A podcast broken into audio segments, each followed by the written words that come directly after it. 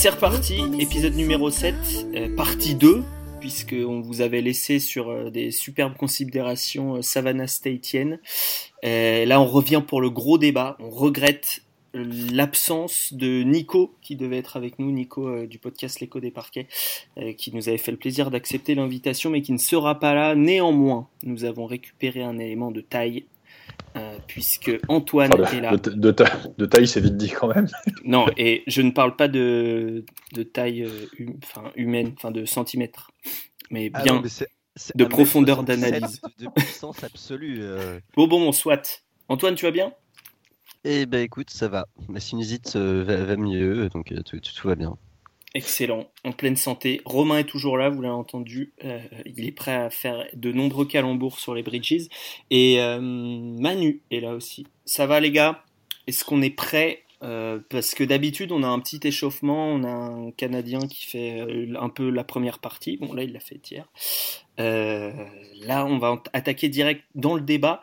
Donc, pour poser les bases un petit peu, vous qui nous écoutez, euh, c'est pas simplement euh, pour faire la blague, il y a deux bridges dans la draft, on les compare, etc. Même si c'est un peu rigolo, et, ça permet de faire des jeux de mots. Mais euh, c'est un petit peu quand même le débat de qui est le meilleur ailier valide de cette draft pour l'instant, puisque au final Michael Porter Jr. Bah, il est toujours blessé, et que les autres sont soit des grands, soit des meneurs. Euh, c'est aussi deux joueurs qui jouent dans deux des quatre meilleures équipes, on va dire, du pays actuellement en NCAA. Donc c'est intéressant, c'est des joueurs que vous allez voir jouer très certainement si vous regardez la, la March Madness et que vous ne regardez que ça en NCAA. Et puis c'est aussi un débat sur finalement qu'est- qu'est-ce qui est devenu le poste d'ailier en NBA et euh, euh, avec quels skills il est plus facile, avec quelle euh, capacité il est plus facile de s'adapter à la NBA quand euh, on parle de prospects. Donc, d'un côté, nous avons Miles Bridges, de l'autre côté, nous avons Michael Bridges. Le premier, Miles joue à Michigan State, il fait 2m01. Je l'ai à 102 kg, j'ai l'impression qu'il est un peu plus lourd que ça. Euh, 2m4 d'envergure, bientôt 20 ans, c'est un sophomore. De l'autre, nous avons Michael Bridges, 2m01, pareil, plus fin, euh, entre 90 et 95 kilos, et 2m15 d'envergure, des gros, des longs bras, très très longs bras. Euh, voilà, il joue à Villanova, euh, qui a perdu hier soir, puisque nous sommes jeudi soir, jour de l'en- de l'enregistrement. Il a perdu, euh, enfin Villanova a perdu hier soir, mais il a été très très bon. Euh, pour commencer, ce, pour poser les bases un petit peu, puisque nous parlons de deux ailiers, deux joueurs qui se projettent au poste 3-4 ou 2-3, ça va dépendre, vous allez me dire euh, ce que vous en pensez. Romain, on, inaugure ce soir une nouvelle, un nouveau nom pour ta chronique. Euh, TF1 à Doc Martin Docteur Martin Le Floc, je suppose. Le folle, Martin le folle. avec Thierry Lhermitte. Envergure à Doc Romain. Eh oui. Il, non, Alors, il- gars, Ça sent, la, ça sent la mauvaise série B, tout ça, quoi. Qu'est-ce- ouais, c'est, euh, je Qu'est-ce que m'attends tu penses de moment cette qu'un mec sorte du placard ou. euh, Ouais, non. Pardon? Non, mais euh, c'est- moi j'étais parti sur le côté chirurgien. Il a disséqué le jeu des deux Bridges. C'est pas mal quand même. Qu'est-ce que vous allez faire?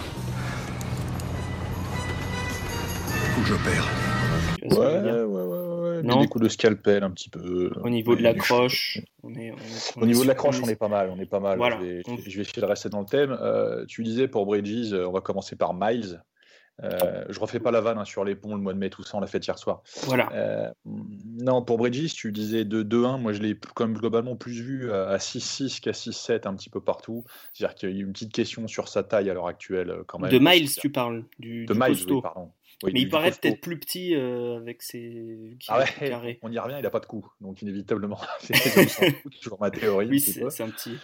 Donc, ta chronique, c'est sûr, je t'ai- je t'ai demandé, tu as accepté avec euh, gratitude de- de- d'observer le- leur shoot, puisque c'est quelque chose qui va être très important pour la suite de leur carrière. Exactement. Donc, et qu'est-ce que tu, qu'est-ce que tu peux nous dire sur leur mécanique, leurs appuis, et qui penses-tu va le mieux s'adapter à la NBA au niveau euh, du shoot? Entre les deux Alors, j'ai regardé les choses, j'ai regardé le tir de manière, euh, de manière pragmatique sur, euh, sur, sur la mécanique en elle-même et également j'ai regardé un petit peu les, les- les chiffres. Euh, donc d'un côté, on a Miles Bridges qui, est- qui a pour moi la densité d'un poste 4 dans, dans un corps de poste 2. C'est un petit peu, un petit peu ce qui questionnait les scouts au départ sur son, sur son adaptation plus tard parce qu'il est quand même très très dense mais pas forcément très grand. Euh, moi, j'ai vu un joueur qui, bon, qui, a, qui a évolué, euh, qui est dans le même volume de tir hein, que sur les d'une année sur l'autre, parce qu'il est à peu près 13 pris par match et 5,4 tirs pris à 3 points.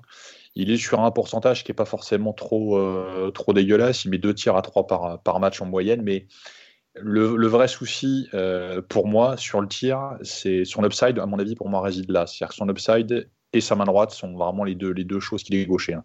Les deux choses qui vont déterminer un petit peu, un petit peu la suite pour lui. Euh, il y a une efficacité qui est réelle sur certains matchs, mais il y a un manque de constance. Et je dirais qu'au niveau de son tir, sur les problèmes identifiés, D'abord, ses appuis sont un petit peu trop larges, je trouve.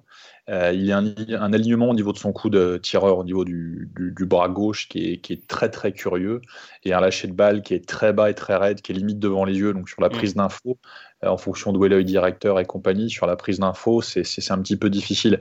Et, euh, tout ça, c'est peut-être aussi lié au fait qu'il descend un petit peu trop. J'en ai parlé pour euh, des de balle de Marc Cadnen il y a quelques, quelques temps. Je sais plus, c'était avec vous, avec, euh, avec Poster Dog d'ailleurs, je sais plus. Euh, mais il descend un petit peu trop quand il passe le, ce qu'on appelle le geste de passer sous la balle. hein. C'est-à-dire c'est ce moment où on arme et on, et on se redresse un petit peu. Il n'a pas du tout, pour moi, un tir classique de gaucher. Les gauchers sont très souvent totalement, totalement alignés sur le côté gauche, limite, limite à vriller un tout petit peu. Il n'a pas du tout un tir classique de gaucher. Euh, il a une Il mécanique. shoot qui- devant sa tête, quoi. Ouais, il shoot devant sa tête et puis vraiment les épaules, les hanches, tout face au cercle. Alors que les gauchers ont tendance à se désa- se, se désaxer un petit peu et avoir vraiment un axe gauche très très prononcé. C'est un des premiers gauchers que je vois tirer comme ça. Euh, donc sa mécanique au final manque un peu de fluidité et sur les effacés et sur les catch and shoot globalement. Euh, après, sur tout ce qui est situation en pull-up, comme il a des cannes, en fonction du côté où il part, hein, parce que c'est parfois pas très académique, c'est un petit peu plus fluide. Euh, après, je pense que je l'ai vu, récemment, je sais plus, est-ce que c'était contre Georgetown, qui pose un tir sur une situation de end-off là, qui, qui fait gagner un match. Il est capable de mettre des gros tirs. Non, c'est euh, contre euh, Purdu. qui fait C'est comme ah, bah, Poudou, pour le prononcer comme toi. Poudou. Non, mais c'est voilà, je, pense après, je pense pas que ce soit un joueur qui euh, peut devenir un, un spécialiste du tir, j'y crois pas. Qui peut avoir du tir à trois points dans son arsenal offensif, oui. Spécialiste du tir, j'y crois pas. C'est quand même un joueur qui est beaucoup dans l'énergie, beaucoup dans l'intensité, qui peut mettre des gros tirs, mais je pas un shooter à proprement parler pour moi. Il a beaucoup Voilà. progressé sur euh, les catch and shoot entre son année euh, freshman Ah, et j'ai- son année J'ai vu les vidéos, il y a, il y a, c'est sans commune mesure, mais c'est encore, euh, c'est encore très, c'est encore très déstructuré, quoi. Très déstructuré et, et, euh, et c'est souvent, j'en avais, j'avais évoqué déjà, le, les mecs ont beaucoup de volume comme ça sur le haut du corps, très souvent, quand a une hypertrophie des épaules. Pour ceux qui se rappellent de, de Marko Milic Mm. à l'époque, hein. Komilic qui était un, un- un joueur slovène là, qui était très très très athlétique, mais tellement développé qu'il a du mal à lever le bras, parce qu'inévitablement, bon, pas vous faire un cours d'anatomie, mais si les épaules sont trop développées, on ne peut pas lever. C'est impossible. Donc, ce qui fait que les tirs sont parfois bas. Alors, est-ce que c'est ça? C'est peut-être une des raisons. Mais je pense que c'est il y a un problème mécanique global, quoi. Donc voilà Alors, pour euh, voilà Miles. À l'inverse, Mikal a une... un lâcher de balle très haut. Enfin, assez Il a un haut, lâcher de balle très qu'il a haut. des longs bras déjà. Exactement. Donc il est sur un, sur un volume quasi équivalent, hein, parce que lui, il prend 11 tirs 8 par match, 5,5 à 3 points, euh, contre 5,4 pour, euh, pour, pour, son, pour son homonyme. Donc c'est comme des comparaisons qui sont relativement simples à faire. 40,6% est très très stable, lui. euh, Enfin, très, très stable, beaucoup plus stable et les chiffres sont en constante évolution. Donc c'est vraiment intéressant. Euh, Qu'est-ce que j'ai mis? Son catch and shoot est beaucoup plus fluide que l'an dernier. Alors, la mécanique, elle a à revoir sur la vitesse. Le passer sous la balle, après l'attraper, il y a toujours un petit peu d'hésitation. Euh, mais il n'y a rien de comparable avec son, avec son collègue. C'est pas le roi du pull-up. Euh, C'est-à-dire que c'est pas forcément le joueur qui va être très droit sur euh, la vitesse d'appui sur un dribble et monter très vite. C'est C'est pas forcément ça. Euh, je pense que ça mettra en lien avec son, son relatif travail d'appui et de mécanique qui, est encore, qui doit être encore perfectible, notamment sur le catch and shoot. C'est un joueur qui a besoin euh, d'être orienté, je pense, face au cercle. C'est-à-dire il y, a- il y a des joueurs comme ça qui sont, euh, qui sont capables naturellement de se réorienter, de se resituer quand ils attrapent, ils se remettent très vite face au cercle. Euh, D'autres joueurs qui ont besoin, qui s'ils doivent justement passer par cette phase de réorientation, je ne sais pas si je me fais bien comprendre, perdent en efficacité. Parce que l'accroche visuelle, parce que le, la mise en œuvre du tir euh, est, plus longue pour, pour ces raisons, euh, souvent parfois simplement euh, de, de, placement, de positionnement sur le terrain. Donc lui, sa limite est plus là, mais je dirais que son tir est beaucoup plus académique que Bridges et m'inspire que, Bridges, pardon, que Miles Bridges et m'inspire presque plus, plus confiance globalement de, de ce côté-là.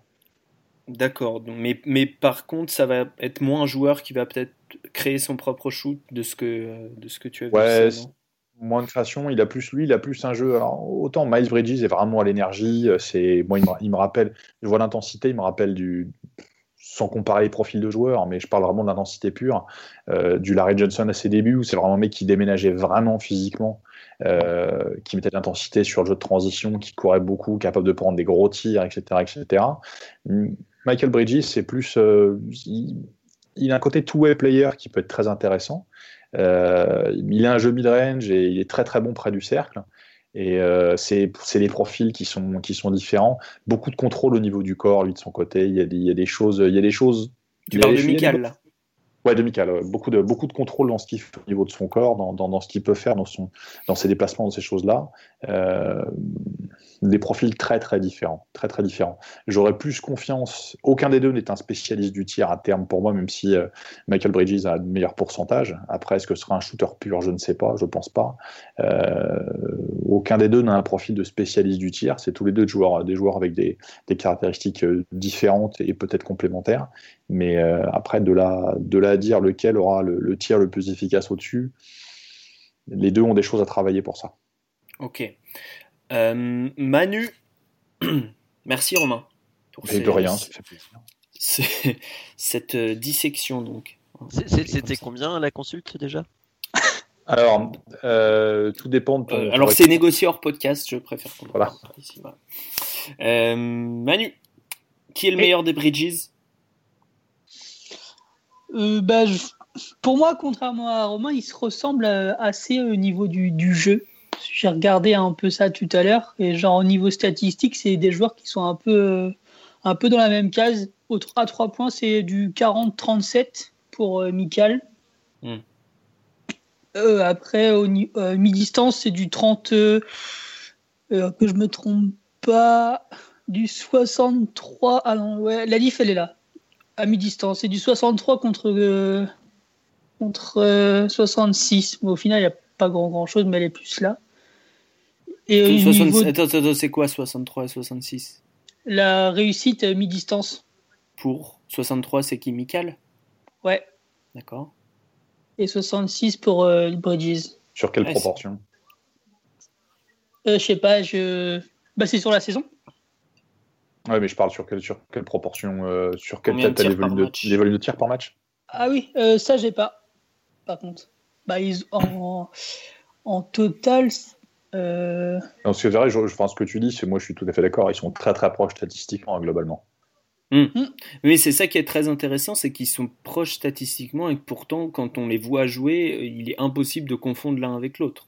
Bah, ils ont des rôles tellement différents dans leurs équipes. Aussi. Mais Aussi. Je, trouve qu'ils sont quand même assez complémentaires au niveau. Si, as, si on, a, on fusionne les deux joueurs, ça fait un super joueur en fait.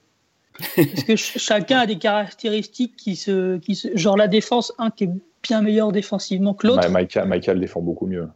Voilà, c'est ça. Et euh, niveau premier pas, euh, agressivité, euh, Miles Bridges est quand même pour moi bien meilleur que le, que le deuxième. Donc euh, pour moi, il se, il se compte parfaitement. Après, à. Si vous me dites euh, qui tu prends sur un, un contre un, je prends Michael, juste pour la défense en fait.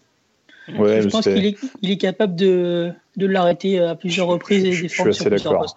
Je suis assez d'accord, mais pour moi, enfin, je vais pas bouffer ce que tu vas dire, mais euh, tu, tu, viens de dire un truc très intéressant sur les, les complémentarités, sur le fait qu'avec les deux, on fera un très bon joueur.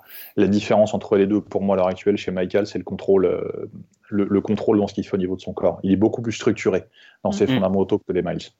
C'est vrai. Tout à fait. Tout à fait. Ah, voilà, euh... la, la diff, elle vient de du parcours en fait parce que un a très vite été euh, sous les spotlights alors que le que Michael Bridges est beaucoup moins connu euh, d'entrée de jeu bah, c'est un Villanova non Michael Bridges si je dis pas de bêtises enfin il est pas il, il, rentre pas en prospect 3 étoiles je crois même pas hein. si? Ça je, je sais plus Ça, je pourrais pas dire honnêtement, mais. Euh, il, il, était 94e au reski, donc il devait, il devait être euh, au moins 4 étoiles en 94e. Ah ouais, d'accord, ok. Je pense. Hein. Ouais. Et après, Villanova, euh, Michigan State, c'est quand même deux écoles bien différentes. ISO, Jay White, c'est quand même bien différent aussi. Donc, hmm. ils ont un parcours qui est quand même assez, assez différent. Et ce qui donne justement ces, ces deux caractéristiques de joueurs. Quoi. Hmm. Donc tu ne m'as pas répondu, mais admettons que tu sois euh, GM et que tu es le huitième choix de la draft, que les deux soient disponibles, que tu aies besoin d'un ailier. Peu importe la franchise dans laquelle lequel tu ah. prends. Bah, ça dépend de ce dont j'ai besoin en fait. Moi, je, un ailier, j'ai dit. Euh, je, pencherais plus pour euh, Michael. Kevin Knox, Kevin Knox. Kevin Knox. on, Ouais, ok. Plutôt Mikal, donc pour la défense, tu disais. ouais. Mais après, il, se rapproche quand même vachement de, de Miles Bridges. Il est moins bon offensivement, mais il est bien meilleur défensivement. Donc pour moi, c'est ça, ça, fait pencher la balance. Antoine, est-ce que, euh, je te poserai la, question fatale après, mais est-ce que euh, Miles Bridges est pas un peu sous-coté en défense? Moi, je trouve qu'il est un petit peu sous-coté en défense. Je trouve qu'il est costaud, il peut tenir des postes 4, tu vois, il est... Euh, il a, il a, il a des, bons cuisseaux, il a un gros haut du corps. Euh, il, est là, il a un très beau taux de contre, il me semble. Enfin, il a des bons timings en aide à l'opposé, etc. Est-ce qu'il n'est pas un peu sous-côté euh, je, pense que il y, a, y, a, une vraie différence, et j'en reviens toujours à ça, c'est à, poser son truc sur la table et, le mesurer. Et effectivement, euh, l'envergure de Michael est largement supérieure à celle de, de Miles. Euh, alors qu'ils font à peu près la même taille, mais en, termes d'envergure, il y, a une, il y a une nette différence. Il y a 3-4 pouces. Ouais. Il, est, il, a, il annonce à 7-1 d'envergure, euh, Michael. Ah oui, il a, il a des bras immenses. Ouais, il est en position défensive, il touche le sol. Euh, c'est, bah, surtout l'avantage d'être comme ça, en fait. C'est que par rapport à Miles, Miles, il va être dans l'intensité. Euh, sur, du, sur, sur, du duel, euh, Michael, s'il est passé, avec les bras qu'il a, tu as la mm. possibilité du contre derrière, que Miles n'a pas forcément. Euh, lui est quand même beaucoup plus long au niveau des bras. Mm. Et c'est d'ailleurs la principale, je te, je te, laisse poursuivre après Antoine, mais c'est d'ailleurs la principale différence entre les deux, c'est le, le, taux de, si on regarde les stats avancées cette année, le pourcentage de style et le pourcentage de blocs donc par 100 possessions. Euh, Mikal est à 3%, 3 de style, 3,7% de blocs, alors que euh, notre ami Miles donc de, de Michigan euh, State, il est à 3% de blocs, donc un petit peu moins, et il est que à 1,2% de style. C'est-à-dire qu'il est moins dans les lignes de passe nécessairement parce qu'il est moins long, etc. Mm. Donc vas-y Antoine, le... je vais te poser la question, tu préfères lequel? Lequel est plus adapté au jeu NBA pour toi alors, ça, c'est une question qui est très dure. Euh, la, vraie différence que je vois euh, quelque part entre les deux, c'est que il me semble que du coup, Michael est un peu plus athlétique, un peu plus long, un peu moins lourd, un peu meilleur défensivement. Mais par contre, faut pas, faut pas lui donner le ballon, euh, faut, pas qu'il porte la gonfle, quoi. C'est pas possible. Alors, alors que Miles est, est plus lourd, il est plus complet et je pense qu'il a un QI basket supérieur. Euh, comme disait Manu, si tu mets les deux ensemble, tu peux avoir un espèce de Draymond Green, quoi. Ah oui, clairement. Mais tu l'as pas forcément. Alors, est-ce que euh, Miles peut apprendre à être, avoir des bras plus longs? Non. est-ce, que Michael peut apprendre à mieux jouer euh, Oui, par contre, sachant qu'il a une courbe de progression qui est quand même très intéressante euh, par rapport euh, à, son évolution, on va dire, euh, à Nova. Quoi. Il, a, il a quand même beaucoup progressé depuis son année freshman jusqu'à jusqu'à maintenant. Quoi. Hmm. après, je préfère quand même les basketteurs que, que les athlètes. Donc, j'ai une préférence personnelle pour Miles mais sur le long terme, Michael euh, me semble plus rationnel comme choix. Quoi. Tu penses qu'au niveau du QI basket, euh, Miles est un, un poil au-dessus? Un poil ou, deux poils hein? Ah, Ouais, ouais, ouais, clairement.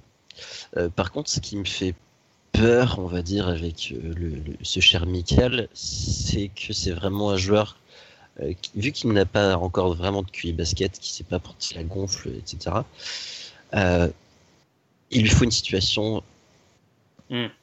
parfaite, quoi.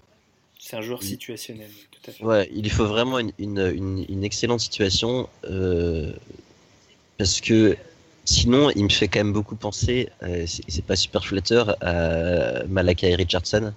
Oh non Putain, c'est dur. C'est dur, Ça, mais on ouais, salue mais- les, les, les fans de Sacramento, au passage.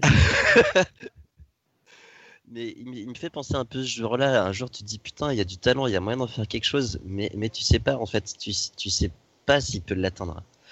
Euh, et il a beau avoir du potentiel, peut-être plus que Miles, il a quand même un an et demi de plus euh, que, Miles. Donc, non, je, je- je vais quand même partir sur, euh, sur celui qui a le QI basket parce que je pense qu'avec un bon coach, il peut facilement, il peut facilement non, mais on peut lui apprendre à défendre. Enfin, Tom Izzo, c'est un bon coach. hein. Oui, oui, c'est un bon coach, mais c'est un coach, euh, c'est un coach euh, NCAA, donc c'est pas. Euh, eh ben écoute, tu, tu Green, rejoins- c'était pas non plus un, un excellent défenseur euh, sous Tomizo. quoi. Il était honnête en plus. Quoi. Ouais, ouais. Euh, tu rejoins un petit peu Nico qui m'a qui m'a quand même envoyé ses, euh, ses notes euh, pour pour qu'on puisse pour qu'on puisse en débattre et donner un petit peu son avis. Il dit Miles est davantage un all-around D et all-around O. On parle parce que les deux sont clairement des prospects euh, 3 D, on va dire. Je, je- tu vas pas me contredire Antoine si, si je dis ça, c'est-à-dire tu, tu parles souvent de 3 and, euh, and rien ou OND, mais, euh, mais les, les deux, les deux ont en tout cas oh, leur, euh, comment on dit, leur plancher, c'est Hmm. d'être euh, un joueur honnête qui défend correctement et qui shoot à 35% à 3 points. Quoi. Ouais, ouais, ouais, c'est ça. Après, c'est pas, pas les mêmes shoots qu'ils ont, mais, mais Non. ouais, je- mais ouais, c'est ça. Après, la, la enfin, euh, je réfléchis en fait en temps réel et je me dis que la polyvalence de Miles dans la NBA actuelle, c'est, euh, c'est- vraiment intéressant, quoi. Parce qu'il peut, lui, il peut vraiment jouer 4 sur un small ball. Euh, parce qu'il a, il a le popotin pour ça. et- C'est et- ça, euh, Nico dit euh, centre de gravité assez bas, Hmm. euh, gros, gros du corps, Pas de coup. pas de coup.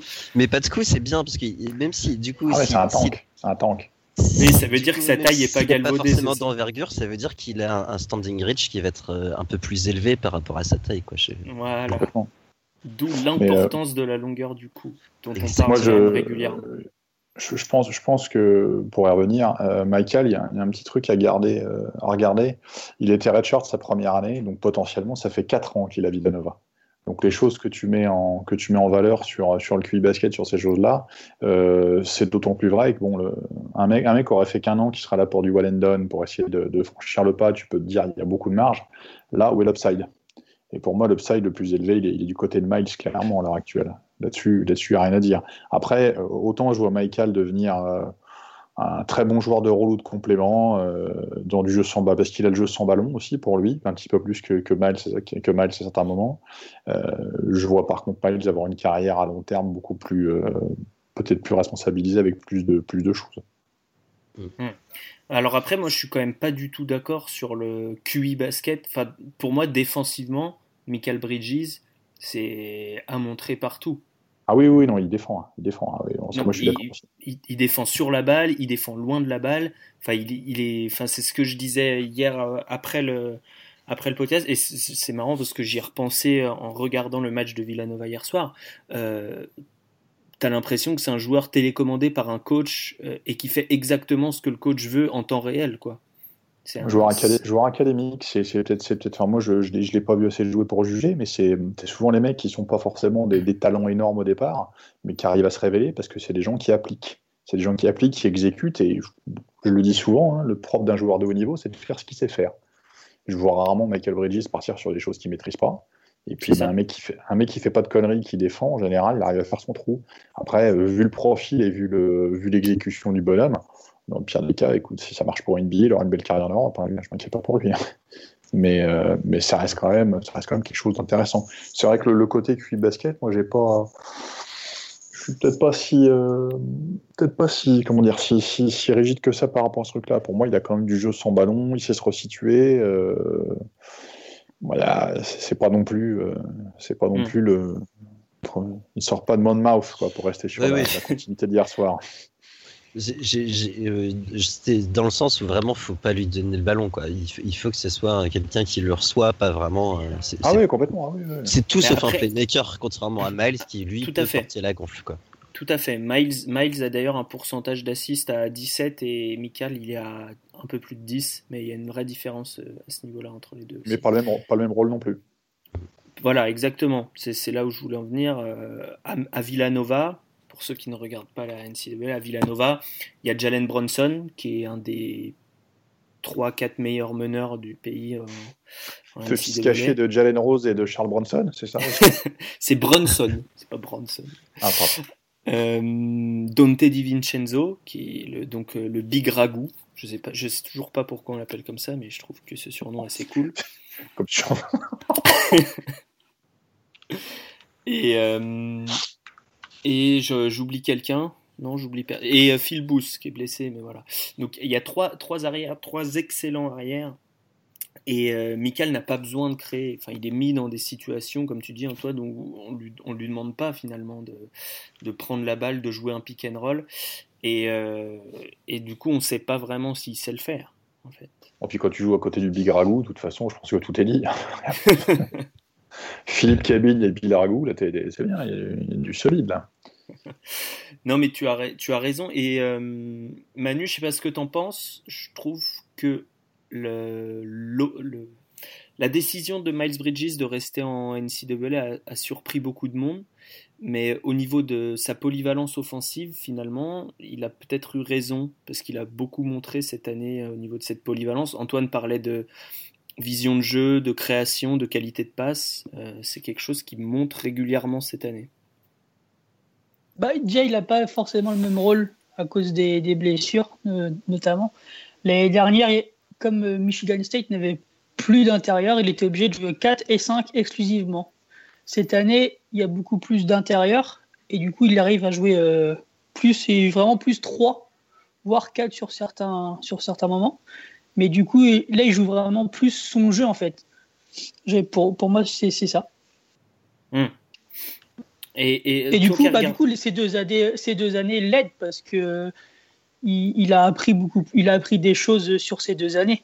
Son- Mm. Sa première l'a fait compenser sur sa deuxième et du coup, et maintenant, ils peuvent jouer un peu plus de postes. Mon 4, je suis réservé sur la NBA, mais euh, mais why not Il y, a- toujours euh, cette espèce de débat, est-ce qu'ils doivent rester que un an, est-ce qu'ils doivent rester minimum deux ans ou pas venir, etc.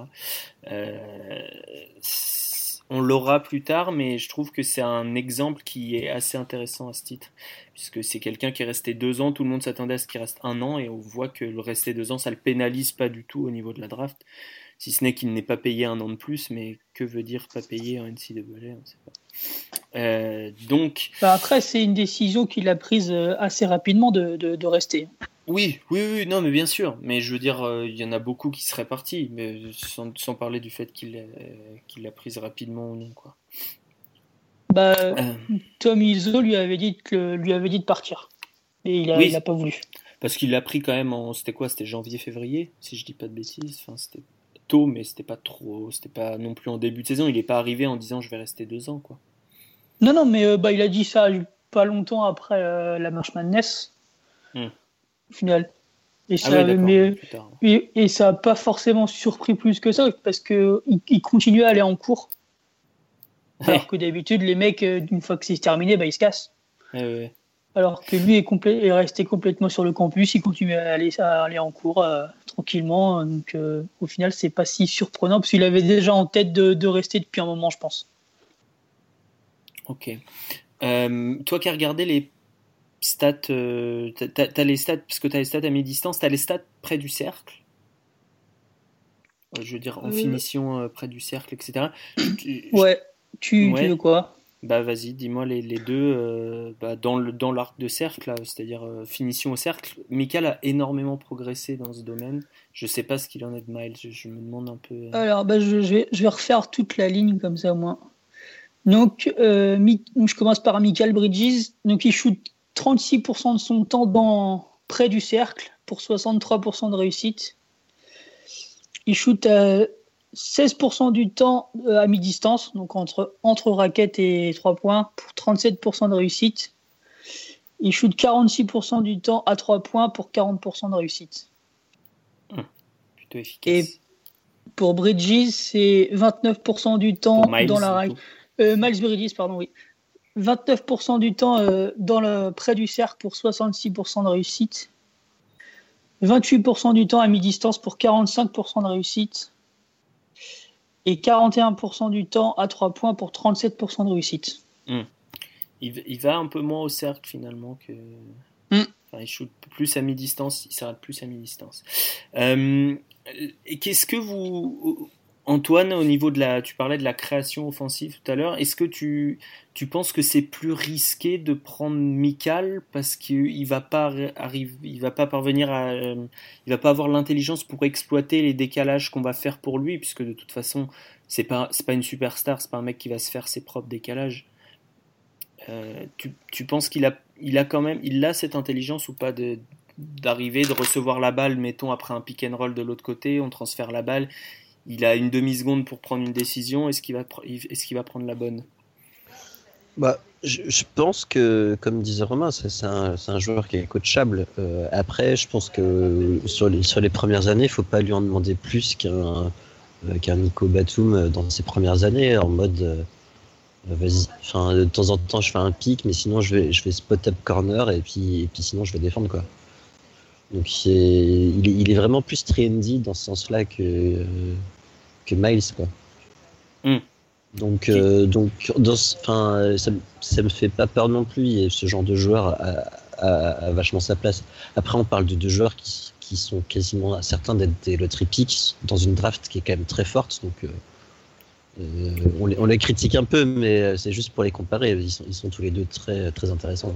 Tout à fait, ces deux joueurs, on parlait hier des tiers, qui vont probablement, s'ils atteignent au enfin, en plancher, ils sont joueurs de rotation correcte, et en plafond, euh, même pas en plafond, mais en, je dirais en moyenne, ils sont à, ils ils sont titulaires dans des équipes, euh, dans- pas dans des équipes pourries, pas Atlanta, quoi. Ils sont, ils sont des, des vrais titulaires NBA, quoi. Mhm. En gros, hein, après les plafonds, je sais pas. Je pense que là, là, là où tu voulais en venir tout à l'heure, tu disais que Miles a peut-être un plafond plus haut que Mikal. Je sais pas. Franchement, ça, dépend vraiment des situations. Euh, Sur, le, sur le papier, Mikel peut avoir un plafond plus haut, il est plus athlétique, mais il est plus vieux. Enfin, c'est un espèce d'équilibre qui est, qui, super difficile à, analyser. Et, ce qui fera la différence, c'est les situations. Et ben justement, on va parler des situations. Euh, vous avez tous vu jouer les deux. En- on va dire qu'ils partiront pas dans les sept premiers. On peut, je pense qu'on Je pense, Je pense oui, qu'on- c'est Je sûr. pense qu'on peut le dire qu'ils partiront pas dans les 7 premiers. Je pense qu'en 8, à partir de 8, ils peuvent partir. Je, je dis pas de bêtises, euh, Antoine. Euh, ouais, euh, Wendell Carter monte tellement que je pense que je Ouais. mettrais plutôt le palier à 9. Mais, Ouais. euh, mais ça change pas grand chose. Après, ça dépend qui draft, etc. Mais mettons, dans ces ranges-là, on aura le pic de Cleveland, je pense, nécessairement. Euh, on aura un pic de Philly, aux alentours de. Euh, je sais plus qui leur donne, mais euh, il y aura un pic de Philly. Les Euh, Lakers. C'est les Lakers, exact. On aura New York. On aura peut-être Charlotte, je sais pas. Ouais, si Charlotte, ils sont quand même pas bien. hein. Euh, Memphis, ça dépend. Non, ils vont tanker Memphis. Putain, ça va être le bordel quand même. Euh, parce que Chi- Chicago va redescendre quand même. Enfin bref, Cleveland, Philly, Charlotte. C'est trois équipes à qui euh, un ailier peut convenir, je pense. Je, je pense pas me tromper. Qui vous voyez euh, fitter où? Hum, Romain, Manu. Dans ces équipes? Alors, att- attends, euh, attends, parce qu'il y a qui qui joue à Cleveland là Parce que moi je sais plus. Ah ouais, là, pour euh, le problème, du- le problème du, du roster de Cleveland, c'est que là, celui qui n'a pas suivi les derniers jours, c'est compliqué. Alors, Puis, à en Cleveland, sachant Cleveland, ça, je mets, 3, Cleveland, je mets Michael. Cleveland, tu mets Michael. Parce que pour Avec- les shoots, il y a déjà- J.R. Smith, Rodney Hood, c'est suffisant. Lui, il pourra Avec- apporter de la, de la défense un peu. Avec Tyron Lou en coach. Ouais, enfin, lui, il va. Enfin, on sait qui est le coach, hein, mais. euh, Ouais, Tyronn Lue, il passera pas l'été. Ouh, ouais, ça fait plusieurs années qu'il doit passer l'été quand même. Enfin bon. Euh, D'autant que là, ça joue. Les deux matchs depuis euh, qu'ils sont arrivés, ça joue un petit peu mieux quand même. Non, mais, mais You, euh, si- s'il est encore en place, c'est qu'il ne doit pas coûter très cher. Hein. Parce que- Mais- Ah bah, il y en a, d'autres plus près de chez nous, mais euh, Bah, il, pr- il prenait plus cher que, que David Blatt, alors qu'il était son assistant. Ouais. Donc, ouais, il doit enfin, être. tu vois comment ça s'est fini. C'est Oui, oui, oui, mais il s'est- Blatt s'est fait dégager parce que LeBron James ne l'aimait pas, mais euh, c'est pour ça qu'ils ont pris un petit toutou. Mais il était mieux payé que, que Blatt en tout cas. Enfin, au, au té- au témoin d'un doute, là, le, la free agency pour, pour James, c'est bien cet été ou c'est l'été prochain? Cet Oui, été. oui, oui, c'est cet été. Oui, donc ça, donc ça peut changer pas mal de choses quand même. Bien sûr, bien sûr, bien sûr. Mais dans le, oui, dans, bah, dans le roster, ils auront toujours. Je pense que Rodney Hood sera encore là. Clarkson, il doit être restricted, non? Comme ça. J'ai pas les contrats. Mais, mais à Cleveland, est-ce que vous voyez Michael ou Miles ou les deux hein, euh, être euh, être un bon euh, un bon fit, Manu? Bah, si le roster reste tel quel, Michael. Ouais. Michael pour euh, pour euh, défendre et pas faire de bruit euh, dans l'aile, quoi. Voilà. Ok. Oui, je pense aussi, ouais. ça, ça, ça paraît cohérent. La, la question, la question, ça reste que ça reste l'avenir de, de James, parce que si, si, si lui s'en va, tu, tu, tu, tu t'ouvres d'autres perspectives et, et d'autres, d'autres besoins. Bien sûr. Mais- oui, si James non. part, on aura peut-être plus besoin d'un. D'un Miles que d'un Mitchell. Euh, Après, c'est difficile parce que ça se trouve, les Nets sont complètement plongés et puis ils vont se retrouver euh, top 4. Alors, euh, Bah, vu, vu les équipes qui sont en bas et vu comment ils. Parce que Chicago, clairement, va perdre tous ses matchs jusqu'à la fin de la saison. Enfin, ça y est, Mirotic est parti, c'est fini, euh, tous ces, ces bêtises. Donc, euh, ils, ont, ils ont mis le tank en route très tôt. Euh, Memphis, Mike Conley out pour la saison. Orlando, ils- je crois qu'ils ont décidé de tanker aussi. Dallas, Atlanta, Phoenix, pareil. Sacramento, on sait pas, mais bon, ils sont quand même pas suffisamment cons pour tanker. Donc au, fi- au final, euh, au final, ouais, le, le pic de Brooklyn risque pas parce que Brooklyn n'a aucun intérêt à tanker, c'est ça la différence. Donc ils vont gagner des oui, matchs. c'est quoi. sûr. Puis ils ont le fort pour les monter, euh, leur montrer la voie de la victoire. Ouais, Jelly Okafor qui a un plus-minus dégueulasse. J'ai vu des stats absolument affreuses. Genre, il est à moins 70 sur, euh, sur 40 minutes ou un truc comme ça. Quel ça joueur. rien- Ça veut rien dire. Mais meilleur en sortant du banc, néanmoins. Les stats. Euh, Antoine, où est-ce que tu mets Miles là? Alors, je sais que bon, il y a eu des, il y a- la NBA a été bougée. Et mettons qu'on parle pas de Cleveland. Où est-ce que tu le, tu le fous à côté de quel genre de joueur, etc. Euh, moi, j'aimerais bien qu'en fait que Rudy Gobert se, se prenne un petit congé sabbatique et, et vienne partager un saucisson et un peu de rhum avec moi, et, et qu'il finisse au jazz. Ça je, je me demandais où partait ta phrase, mais Mais je, je, je vois euh, Miles Bridges au jazz, donc pour ça il faudrait que les jazz euh, chutent un peu, on va dire, dans le ouais, ça va être compliqué. Ils sont Là, ils sont en train de gagner, c'est pas bon. Je dis, écoute, écoute-nous, s'il te plaît, prends-toi un petit congé. Euh, et, et je pense que. euh, Ah, d'accord. Tu... ah, Ok, ok. Voilà, il y a, y y un petit, il y a un petit ok. côté Rodney Hood que j'adore euh, dans Miles Bridges. Le côté et- gaucher, tu veux dire? Ouais, non, puis le côté, euh, le côté le mec qui peut, qui peut un peu tout faire, qui fait rien d'exceptionnel, mais qui, qui, qui- sait quand même un peu tout faire et, et qui peut apprendre à défendre en plus avec un, avec un, une bonne franchise, qui, qui sait développer les joueurs et qui sait leur apprendre des choses. Et, et je pense que ça, ça peut de- devenir un vrai style dans une bonne équipe euh, comme ça, quoi. Euh, Avec un bon coach et tout. Du coup, moi, je moi, je- je- j'en rêve au jazz personnellement. Ok. Euh, il me semble qu'on avait des questions. Alors, je les ai perdues, mais euh, elles sont loin. Mais il me semble qu'on nous demandait euh, si le fit parfait de Miles, c'était pas à New York. Alors c'est rigolo déjà, un feed parfait à New York, mais penchons-nous sur la question. Ma- Manu, Romain, Romain, toi qui as vu jouer New York récemment. Je pense que Bah, New York a besoin d'un meneur encore.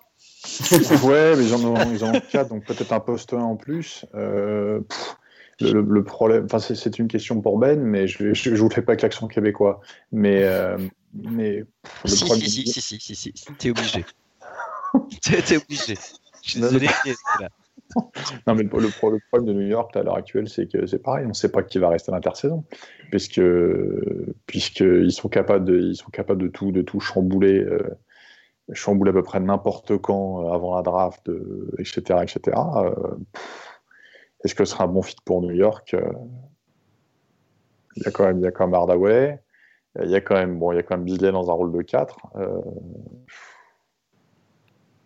j'ai du mal à, j'ai du mal à me le, McDermott derrière, j'ai du, j'ai du mal à le voir là, moi. Je, je sais pas pourquoi. Je...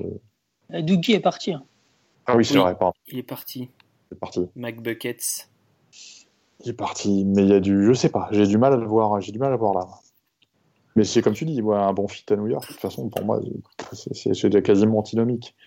Donc, euh, qu'est-ce qui va, qu'est-ce qui va devenir du coach? Il y a trop de questions à New York, je pense. hein. C'est un petit peu comme, un petit peu comme à Cleveland. C'est, c'est un peu flou, même si Cleveland sera plus stable inévitablement pour la force des choses, mais euh, puis par une question d'habitude aussi. Mais enfin, New York, je perplexe, je, je, je sais pas. Ok, Antoine, Miles à New York. Quand c'est flou, c'est qu'il y a un loup. Bien, bravo Martine. Euh, euh, mais, mais, mais je pense que ça peut avoir du sens euh, euh, parce, que, parce que ça peut être un leader offensif. Mhm. Et, et- et c'est un, c'est un leader offensif qui sait aussi euh, distribuer la gonfle. Et, et ça, ça peut faire du bien à une équipe euh, comme, euh, comme New York. Mais après, faut, faut pas se leurrer non plus. Euh, Miles Bridges, il arrive cette année, voilà, c'est autour du pic 10. Ce sera pas, c'est pas un starter day one, quoi. Ah, Il y a ça, puis il y a le fait qu'il joue dans un rôle de, dans un rôle pas vraiment 3, pas vraiment 4. euh, sur le Poste 4, il est quand même un peu embouteillé à New York. hein. Mm. Même si bon, Porzingis va pas revenir tout de suite euh, dans la peinture, euh, faut, faut voir ce qui s'y passe aussi, mais Tu il penses il- que c'est pas un, sta- un starter day one? C'est intéressant quand même. Tu- Je, tu pense qu'il n'y a, il y a pas, il y a pas grand monde euh, sur une draft euh, qui soit euh, starter day one euh, d'une manière générale. hein. sauf à tomber à Atlanta, quoi. C'est- vrai, c'est vrai. Non, mais encore, c'est, Il est moins bon je que pense Ryan à- Prince. Non mais oui, t'as raison. Tu vois. C'est, un truc qui, qui est surévalué. Je pense qu'il y a beaucoup de gens qui, qui, qui se disent ouais, euh, mon, le- le- l'équ- mon équipe vient de drafter un joueur et ça va être un, un super asset, tout ça, mais il faut, faut, faut clairement attendre. Euh, Mm. Dans la draft, on va, on va prendre la draft de l'an dernier. Euh, Markel Fultz, non. Lonzo, oui.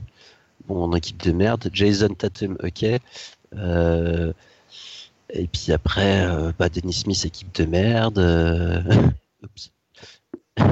Il y, a- y a- pas, il y quasiment, euh, on va dire que Jason Tatum qui soit un titulaire dans une bonne équipe. Quoi. Ouais.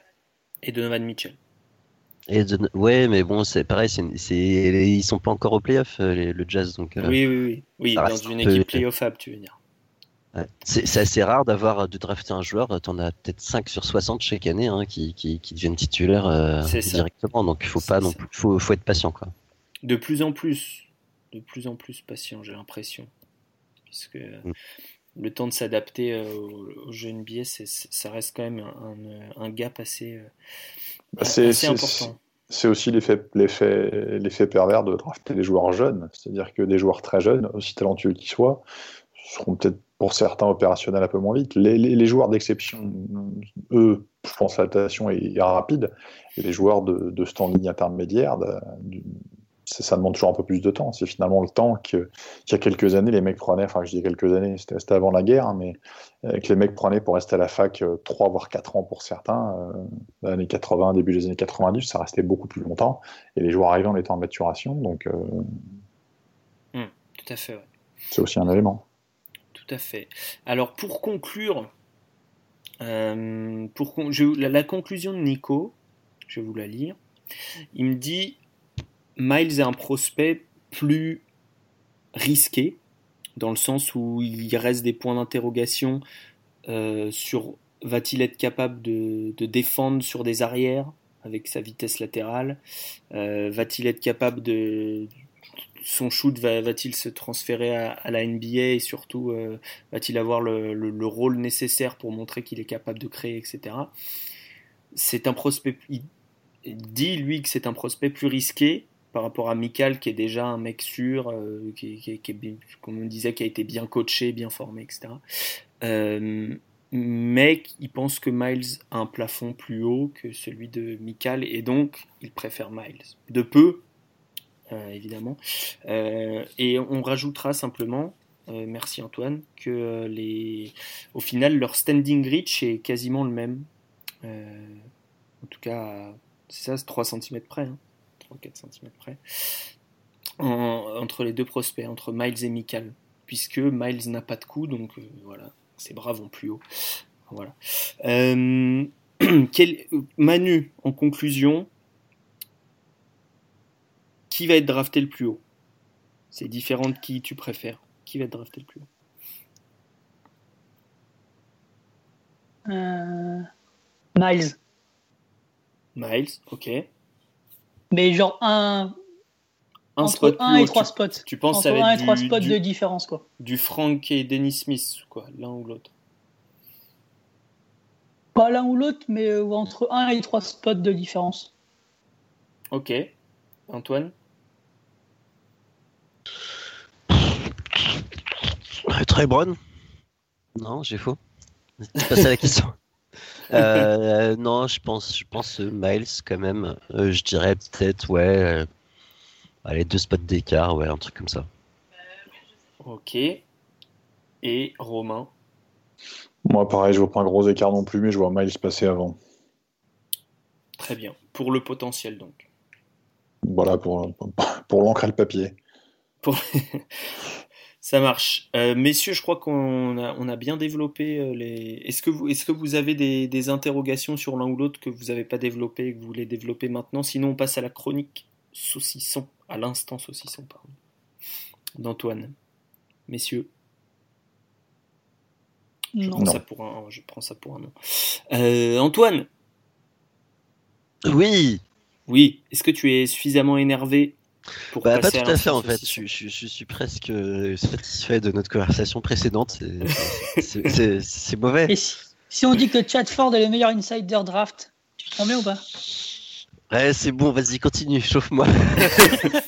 Euh, ils sont meilleurs que Draft Express. Ah putain.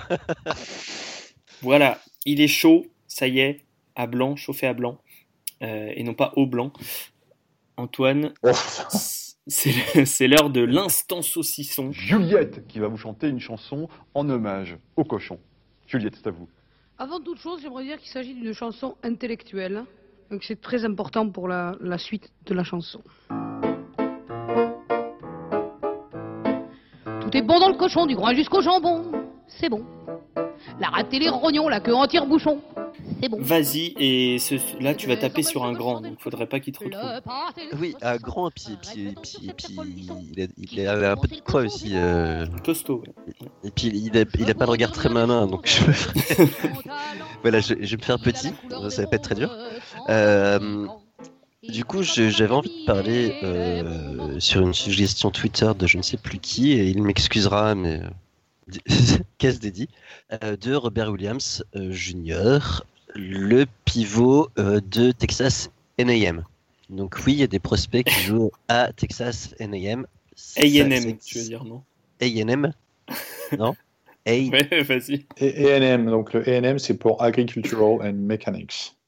Pour Ah, le- Et là, Eh bien, je ne sais C'est pas. pas, c'est pas art Euh, alors, en tout cas, en Florida, A&M, c'est agriculture et mécanique. Donc euh, peut-être que là, c'est- mais c'est-à-dire que sur un strict plan euh, sémantique, je vois pas, je vois pas art et mécanique ensemble. Mais c'est Bah après, oui, oui, c'est pour ça.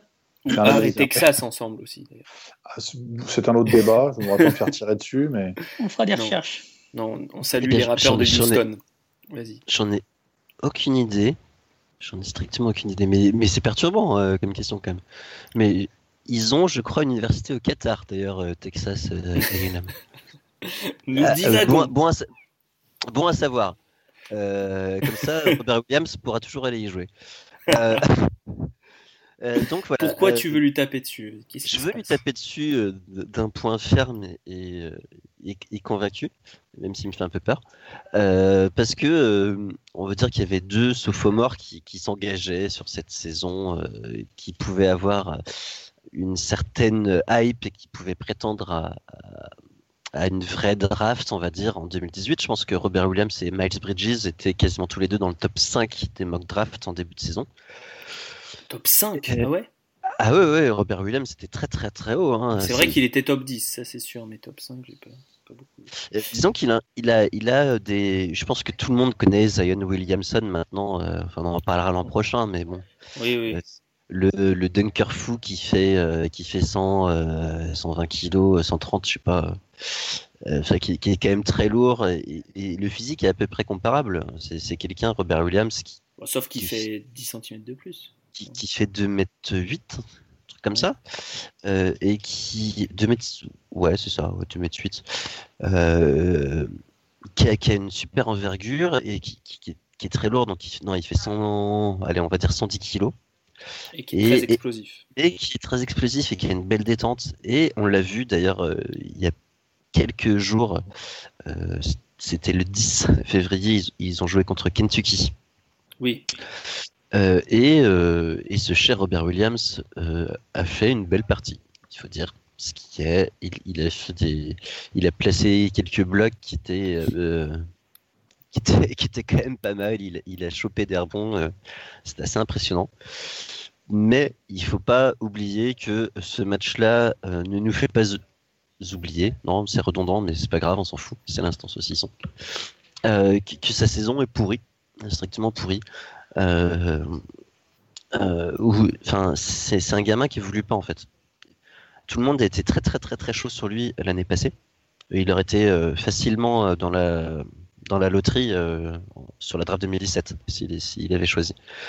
Euh, mais il n'a pas progressé, voire il a régressé en fait euh, par rapport à l'année passée, ce qui est un peu dramatique pour un gamin de cet âge-là.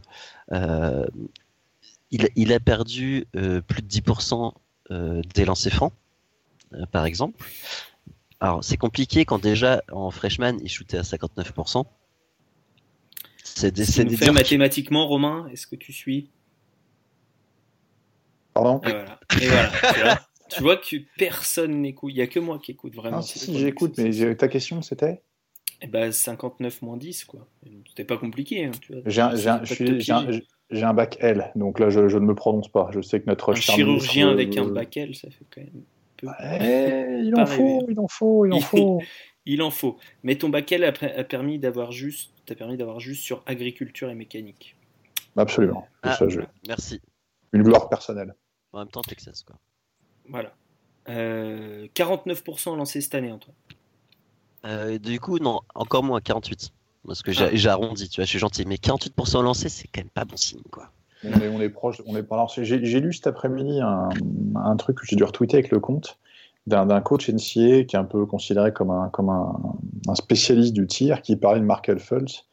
Et justement, il, y a une digression sur le, sur le pourcentage au lancer franc. Il dit que pour lui, un, un joueur capable de tirer, il peut pas être, il peut pas être sur les pourcentages bas au lancer franc, quel que soit son poste, en fait, en gros. Et là, 48% au lancer franc pour un, pour un joueur intérieur, c'est bon, c'est rédhibitoire. Mm. Bon, sa- sachant sachant qu'il touche déjà un joueur intérieur touche quand même euh, c'est pas quantifiable mais beaucoup beaucoup moins la balle que les autres Euh, en comptant que le mec va prendre deux ou trois mots off par match il prend déjà deux fautes Euh, s'il a quatre fois il, va, il est quatre fois sur la ligne sur les quatre il est pas capable d'en mettre au moins trois c'est difficile Alors, ce, ce cher monsieur shoot aussi euh, des lancers francs. Euh, des lancers, des trois points, pardon. Ah Euh, oui, bah, mais il shoot, par contre, il shoot pas beaucoup hein, des lancers. hein. Il a deux tentatives par match, c'est quand même très faible aussi. ouais, Euh, pour l'agressivité Bah, c'est Il n'y a juste, pas beaucoup peut rien, de ballons il- aussi. hein. il peut, il peut rien faire avec le ballon. euh, C'est le truc en fait. C'est- un phénomène athlétique. C'est c'est un contreur. Euh, Il y a des, il y a des beaucoup de scouts qui le voyaient comme en fait une, une espèce de clean scapella. C'est ça. Euh, J'ai quand j'ai- j'ai quand même de gros doutes. J'ai pas les stats de, de clean Bon, sur les lancers francs, ça se tient.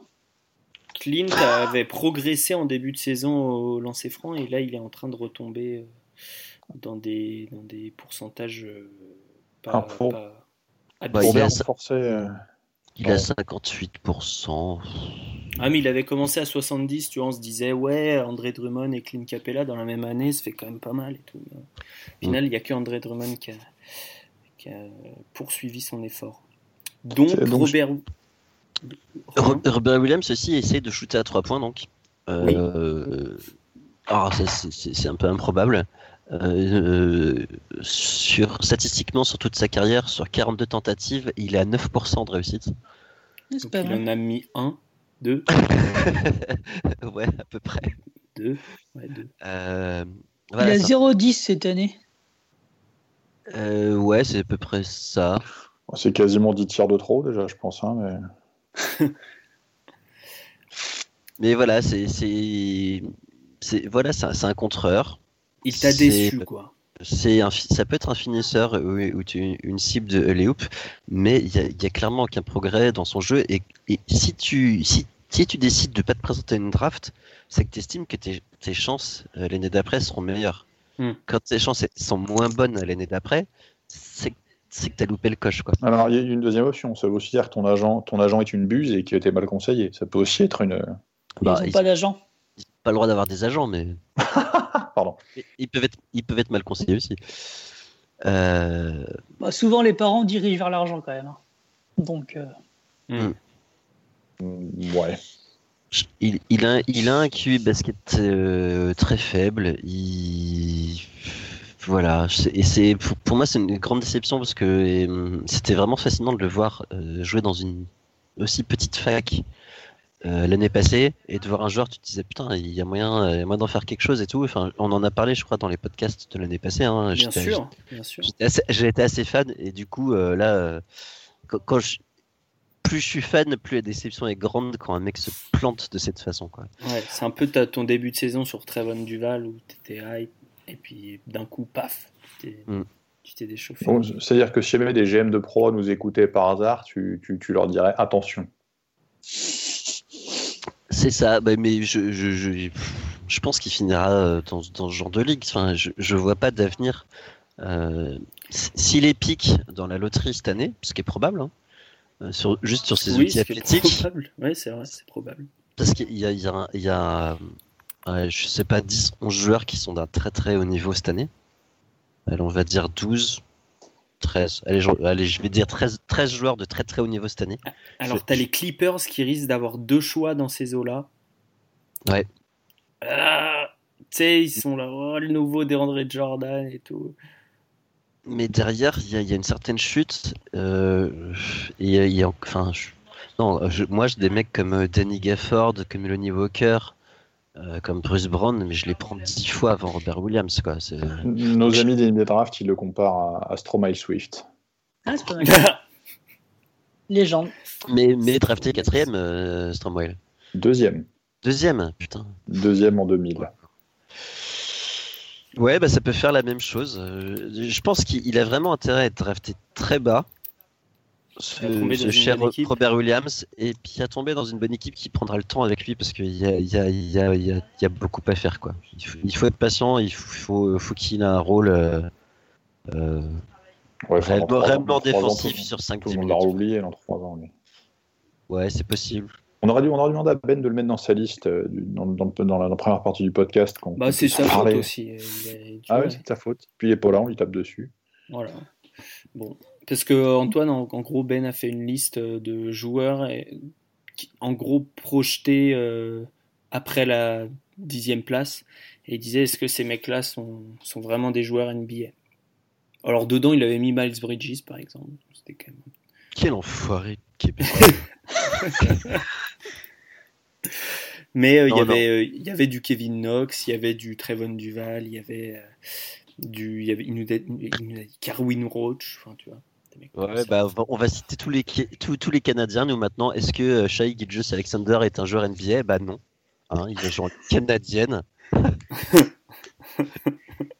Bah, sur Robert, est-ce qu'on peut croire les chiffres euh, Draft Express là? Ouais, alors je les ai le- vus, ils sont fabuleux. 92 de rating. Le psychique Ah non, pardon, je crois que j'étais, j'étais sur, les- sur les Ah. autres. J'étais sur, un- sur Draft.net. Alors, euh, sur Robert Williams, les stats psychologiques sont euh, basées sur son Twitter. Donc, Il y a beaucoup d'orange. Hein. Ce qui veut pas dire grand. Sur son, twi- Enfin, sur son Twitter. Sur son Twitter. Sur ce qu'il poste, quoi. sur de l'analyse de, de- de Twitter. ouais. Putain, si les gens font des analyses Twitter de mon, enfin, sur des analyses psychologiques sur mon compte Twitter, c'est pas gagné quand même. Non, non, Ouais. c'est pour voir si, euh, si on peut les croire ou, ou on peut euh, et- Non, non. espérer qu'il y ait une, une évolution euh, concrète. Bah, disons que sur les analyses Twitter, il y, a- il y a une marge d'incertitude supplémentaire parce que parce que c'est pas euh, voilà, c'est pas c'est Mais pas il n'a pas répondu au questionnaire l'année dernière, parce que tout le monde avait été censé avoir répondu. Euh, tout le monde, non, pas tout le monde. Pas C'est que monde, ceux qui se présentaient. Euh, non, c'est juste qu'il y en a, il y en a certains. Par exemple, Franck n'a jamais répondu au, au questionnaire. D'accord. Euh. Voilà, ça, ça, ça dépend. Mais pour Robert Williams, oui, après, même sur Twitter, les chiffres sont euh, particulièrement dégueulasses en termes de stats psychologiques. Bah, puis c'est assez euh, disproportionné. Quoi. Coachabilité 79%, work ethic 20%. c'est, c'est, c'est pas, enfin, comment tu peux avoir une work ethic aussi, pé- aussi pété, mais être coachable euh, à un bon niveau? Enfin, accepter les. Ah bah, tu t'es, t'es un peu un, un yes man, quoi. Tu, tu dis oui, oui, je, je vais faire ça, et puis au final, euh, voilà, tu le fais pas, quoi. Ouais, c'est Ouais, attention. comme ça. Attention aux détails 20%, compétitivité 16%, communication 56%. Hmm. Bon. Mais coachabilité 79%, quoi. C'est ça le. Donc sur, euh, sur, cette, euh, sur ce coup de gueule, euh, Robert Williams, ce podcast se termine. Euh, on vous invite très fortement à suivre notre compte Twitter at euh, envergure euh, underscore pod. Euh, at envergure parce que on vous met régulièrement des updates sur les, euh, prospects, leurs leurs dernières performances, euh, des articles que nous avons lus et qui nous ont plu. Donc, euh, donc suivez-nous sur Twitter. Vous pouvez retrouver aussi les anciens podcasts qui sont sur le SoundCloud et l'iTunes de, euh, Poster Dunk. Et n'hésitez pas, quand vous écoutez les podcasts, à les noter, évidemment, euh, puisque ça fait toujours plaisir que la note soit bonne ou mauvaise d'avoir un retour. Même si on préfère qu'elle soit bonne. Un, petit trivia pour finir, les gars. J'ai décidé de finir avec une petite question Catégorie géographie pour moi, s'il vous plaît. alors, c'est non. Euh, nous sommes au septième épisode.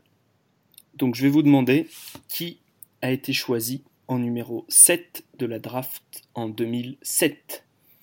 Wow En Et je vais vous 2000, donner un indice. C'est un quel draft déjà 2007 2007, c'est Greg C'est la draft 2007. Craig quoi Oden Euh, 2007, c'est Greg Oden, Kevin Durant. C'est pas Michael Conley? Non, Mike Conley était quatrième. 2007, c'était pas Steph? Non, non, non, non, non. Non, Ah Non, c'est après ça. C'est un, C'est pas Flynn ou Rubio il est double champion universitaire. Il s'appelle. Il joue à Florida. Alors Ouais. fort.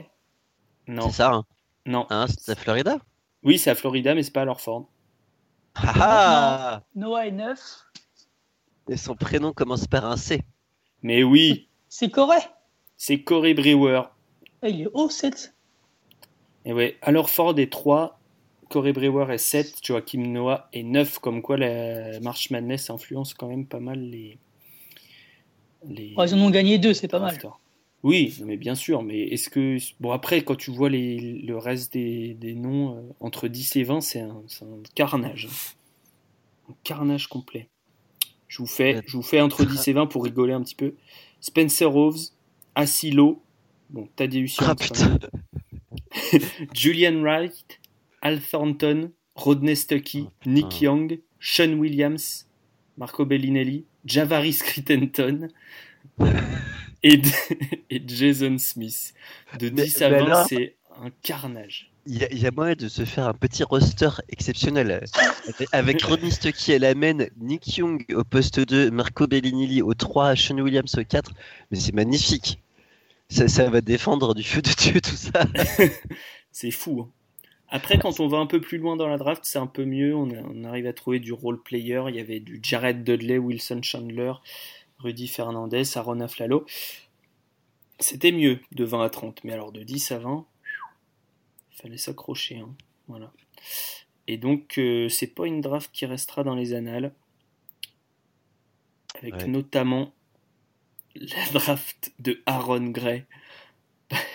Le mythique Putain, Aaron Gray. Juste derrière Marc Gasol, tu vois. Marc Gasol, Ah, c'est du second tour, ça va. 48 cette année-là. Aaron Gray, euh, qu'on appelle d'ailleurs euh, Aaron Plumlee. Non, c'est pas ça? bah, je sais pas, ouais, il y a peut-être des liens, ouais. Parce que tous les, tous les grands blancs sont des Plumlee, c'est ça? Ah bah oui, bah, Ou des LR.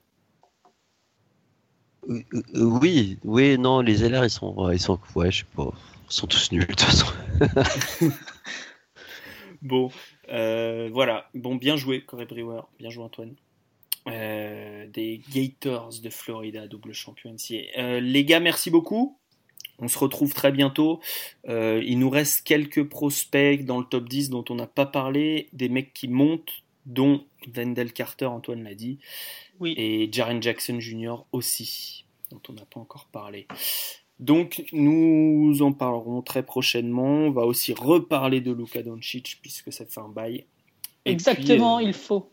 Il faut puis, lancer on, le- on- la On chose. t'invitera, Manu.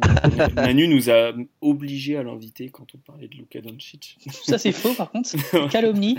Je plaisante, mais euh, tu seras évidemment invité puisque tu regardes tous les matchs de, du, du pro. J'essaye. Merci et merci d'avoir écouté si vous en êtes arrivé à ce moment-là du podcast. À très bientôt à tout le monde. Bye bye. Salut.